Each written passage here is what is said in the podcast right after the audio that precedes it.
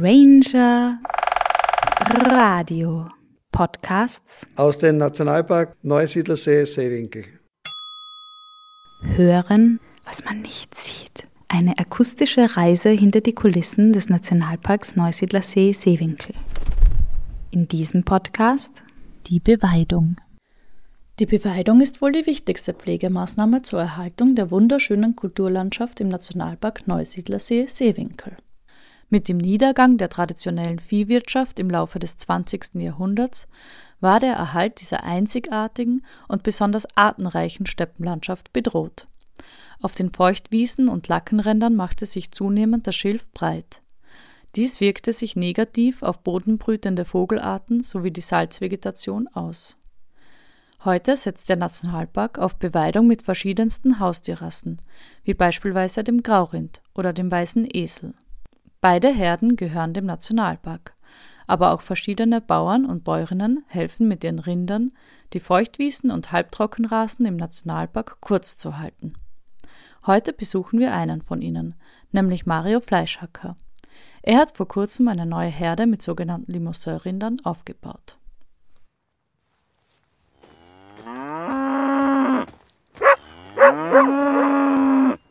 Also wir sind jetzt am Hof von Mario Fleischhacker und im gehört, du hast jetzt eine neue Rinderrasse, vorher hast du nur Fleckvieh gehabt und jetzt auch die Limousin-Rinder. Wie bist du dazu gekommen?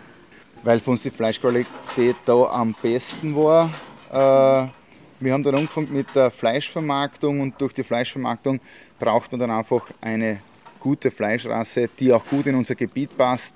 Die Tiere haben es eigentlich schnell umpasst anfänglich, wie wir Tiere äh, zukauft haben, die aus einem Stall gekommen sind, haben wir das Problem gehabt, die haben nicht mit der Natur gelebt. Das heißt, wir haben da, wir haben da Tiere gekriegt, die haben ähm, das Winterfell nicht gekriegt und so. Also die waren ein Stallklima gewohnt, mhm. aber wie man da bei uns sieht, wir haben da einen offenen Laufstall, wo nicht gerade der stärkste Wind geht, sind sie mhm. immer draußen. Die haben teilweise einen schneebedeckten Rücken, äh, und es ist überhaupt kein Problem. Sie sind dann auch sehr robust durch das, dass sie ganz sicher auch draußen äh, wie herinnen leben. Das heißt, mhm. äh, sie leben jetzt mit der Natur, sie kriegen jetzt wieder ein Winterfell und wir haben zwei Hirten angestellt, die tagtäglich vom 1. Mai bis zum letzten Oktober mit den Tieren draußen sind. Das ist dann auch wichtig, weil sie ja doch eben frei sind und nicht Sie gehen frei, sie sind nicht eingekoppelt, ganz genau. Mhm. Äh, wo wir da von unser Stallgebäude rausschauen, schauen wir direkt Richtung See, Richtung Sandeck. Das ist eine sehr beliebte Radstrecke, Wanderstrecke. Äh, das heißt, man geht da direkt, wo man will, zwei, drei Meter neben den Tieren vorbei. Mhm. Und es war noch nie irgendein Vorfall oder so, weil sie ganz einfach den Menschen gewohnt sind. Ja, weil ich ja immer wieder, dass der Beruf des Hirten irgendwie ähm, äh, auch vom Aussterben bedroht ist quasi. Ist es da irgendwie schwierig gewesen, welche zu finden? Oder? Äh, wir haben einen, einen Hirten, der ist aus Ilmitz und zwar das ist, äh, der Busch ist immer bei uns und der gehört quasi zur Familie. Mhm. Und der ist quasi mit unserer Herde, so wie wir mit unserem Betrieb gewachsen sind, ist der mitgewachsen. Und wir haben dann einen zweiten auch, einen, einen ungarischen Hirten, der auch recht junger Bursche ist, dem was das auch taugt. Es ist eigentlich ein sehr abwechslungsreicher Beruf und ich sage ihnen dann immer, was erst erleben dürft, das darf ich gar nicht viele Leute erleben. Äh, wo man da jetzt dann rausgeht und da weiden 80 Tiere und man steht neben und man hört nur das, das leise Grasen, was sie machen. Ich finde, das ist total beruhigend. Und wo man dann sich als Pendant dazu vorstellt, man nimmt 80 Leute und stellt die da draußen hin. Das kann man sich gar nicht vorstellen, was das für ein Lernberg wahrscheinlich ist. Und das finde ich, ist das total Faszinierende bei, bei der Sache.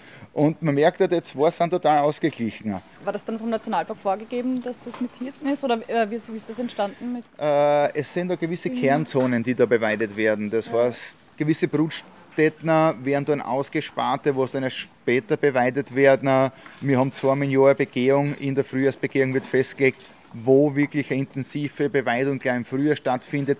Diese Beweidung lässt dann an diesen Gebieten im Sommer ein bisschen nach, damit sich der ganze Trockenrasen so wieder ein bisschen erholen kann. Ähm, wir haben da oben den Krautingsee. Der Krautingsee war vor zehn Jahren den hat man nicht mehr gesehen. Der war einfach weg, der war nicht mehr da. Äh, wir haben dann wirklich dort mit der sehr intensiven Beweidung angefangen, überhaupt im Frühjahr und im Herbst, haben das dann wirklich zusammengebracht, dass auch diese Krautinglacke wieder Wasser hat mhm. und, und, und, und, und die Tiere ansiedeln. Und ich glaube, das sind so organische Mankelte, was dann wir mit unseren Tieren für die Leute, die zu uns herkommen, mhm. wieder aufbereiten und dass sie das wieder sehen.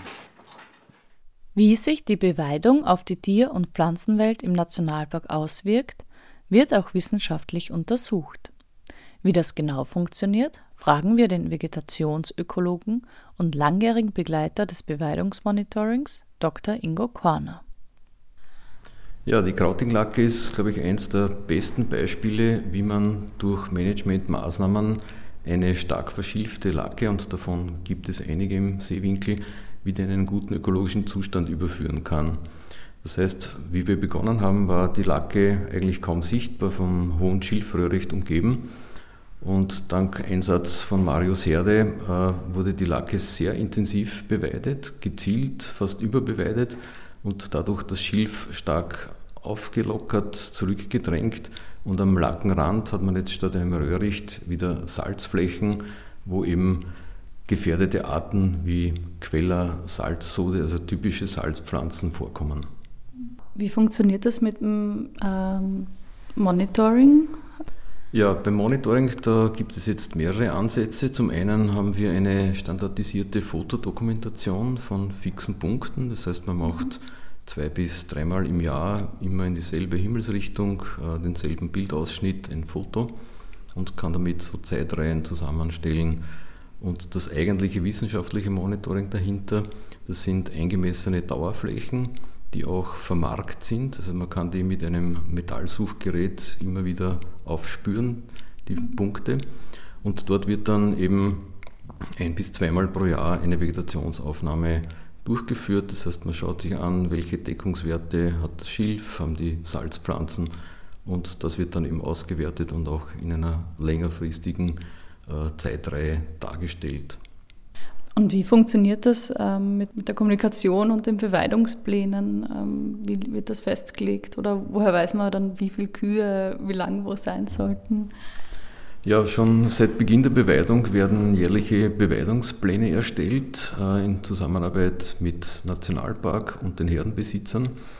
Und durch diese Beweidungspläne wird eben während der Beweidungssaison, die von Mai bis Ende Oktober dauert, äh, festgelegt, äh, wann die Herde wo und wie intensiv beweiden soll.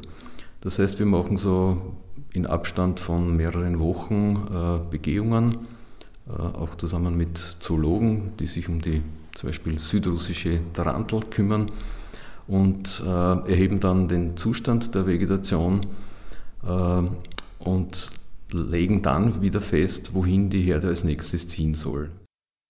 Das ganze Beweidungsprogramm ist ja eigentlich deswegen wieder initiiert worden, mhm. äh, weil die äh, Zoologen, also Ornithologen festgestellt haben, dass eben viele der, der Wartvögel, die typisch für die äh, Salzlacken sind, starke Bestandseinbußen verzeichnen mussten, so in den 60er, 70er Jahren.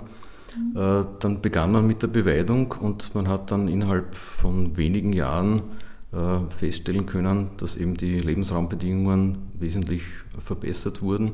Das heißt, äh, Rotschenkel, Stelzenläufer, äh, Kibitz, eine der, der häufigen Arten, die haben dann wesentlich mehr Lebensraum vorgefunden.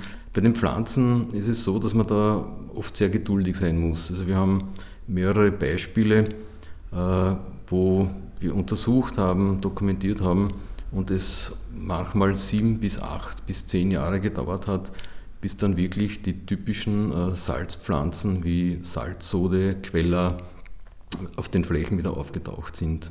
Das heißt, man braucht viel Geduld.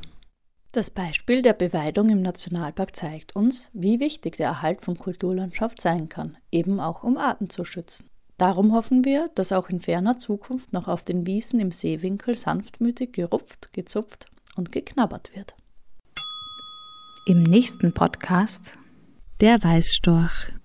Gefördert aus Mitteln der Europäischen Union im Rahmen des Europäischen Landwirtschaftsfonds für die Entwicklung des ländlichen Raums.